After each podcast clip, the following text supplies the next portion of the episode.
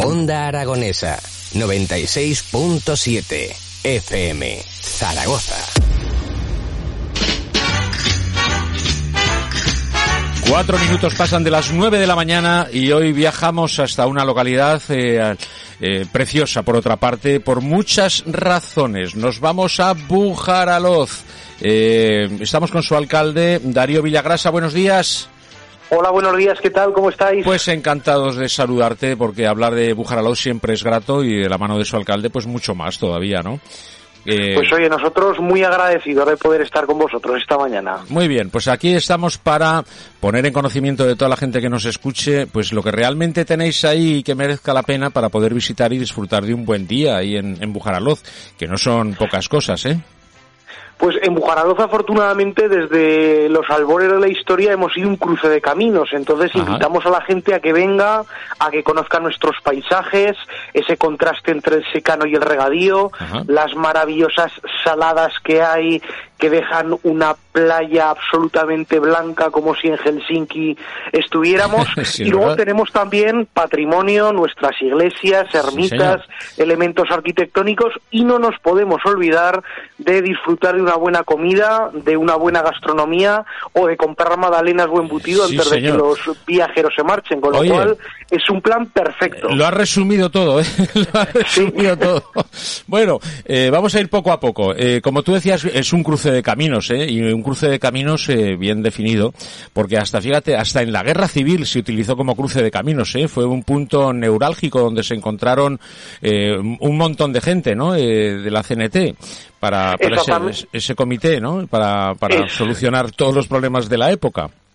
Exactamente, ahí Bujaraloz, en el inicio de la Guerra Civil, fue el cuartel general también de la CNT, de la famosa columna de Durruti, y ese es un episodio histórico, pues que bueno, todavía eh, tenemos que terminar, digamos, de enriquecer y de promocionar, puesto que Bujaraloz ya desde la época romana pues ha tenido determinados episodios históricos que creo que poniéndolos en valor conseguiremos también eh, divulgar la historia, divulgar y promocionar nuestro municipio y también atraer a esos visitantes culturales y a fortalecer la identidad del municipio. Sin lugar a dudas. Eh, fíjate que, eh, bueno, en, plena guerra civil, eh, que fuese Bujaraloz la sede, ¿no? Para eh, poner eh, paz a, a, a lo que se estaba aconteciendo, pues tú me contarás, ¿no? Sí, además eh, quedan archivos históricos de fotografías que incluso en prensa nacional muchas eh, mañanas de, de, aquel verano pues aparecían en el diario ABC, en diarios de tirada en todo el país y aparecía esa plaza mayor de Bujaraloz. eh, bueno, pues son episodios históricos que como comentábamos antes, lo que tenemos que hacer es recabar mucha información, estudiarlo debidamente y también ponerlos en valor para algo que creo que es fundamental y que tenemos en Aragón de una manera muy enraizada, que es el turismo cultural, histórico y poner en valor el protagonismo que tantísimo tiempo hemos tenido y que seguro vamos a Ajá. tener en el futuro. Oye, eh, Buenaventura Durruti eh, residió ahí en, en Bujaraloz, ¿no? En la venta de Santa Lucía, tengo entendido.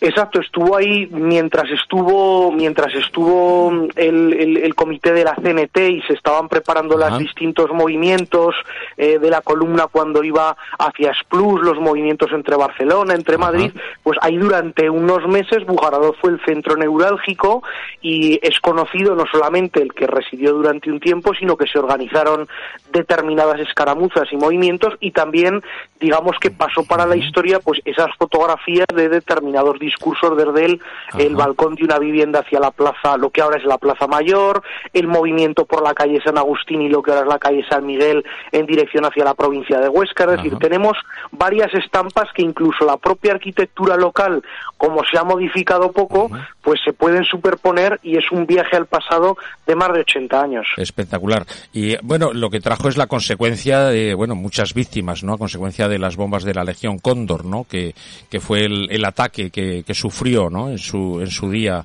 eh, Bujaraloz, ¿no?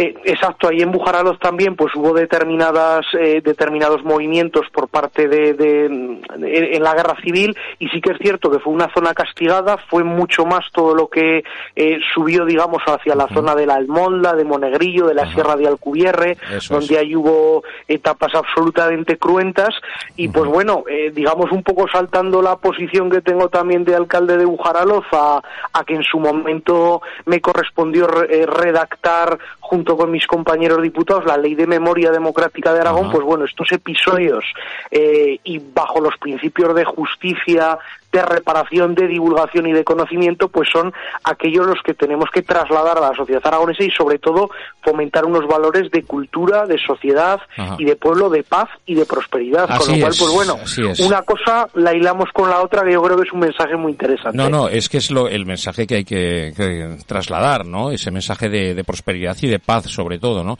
Y aprender de los errores y que no vuelva a ocurrir nunca más, ¿no?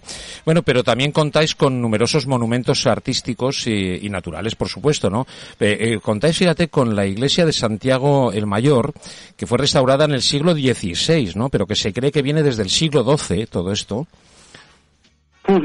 Exacto, la iglesia de Santiago el Mayor está en el centro del pueblo, la tenemos al ladito del ayuntamiento, al lado del arco de Santa Ana, que también es otro elemento característico de Bujaraloz, y sí que es cierto que se ha ido restaurando hace muchos siglos, ahora estamos pendientes también, pues bueno, de darle otro pequeño impulso, y digamos que ese es el, el, centro de todo el municipio, es el elemento arquitectónico más eh, notable, más grande que tenemos, esperamos poder embellecerlo entre todos y que la gente que venga lo pueda conocer, pero a muy escasos metros pues también tenemos la ermita de la Virgen de las Nieves, eh, también tenemos eh, a lo largo y ancho del término municipal otros enclaves interesantes o tenemos en la propia Plaza Mayor de la que hablábamos antes un monolito inaugurado en los años 50 por el almirante Bastarreche en homenaje a Martín Cortés de Albacar, que es nuestro vecino ilustre, que hace ya más de seis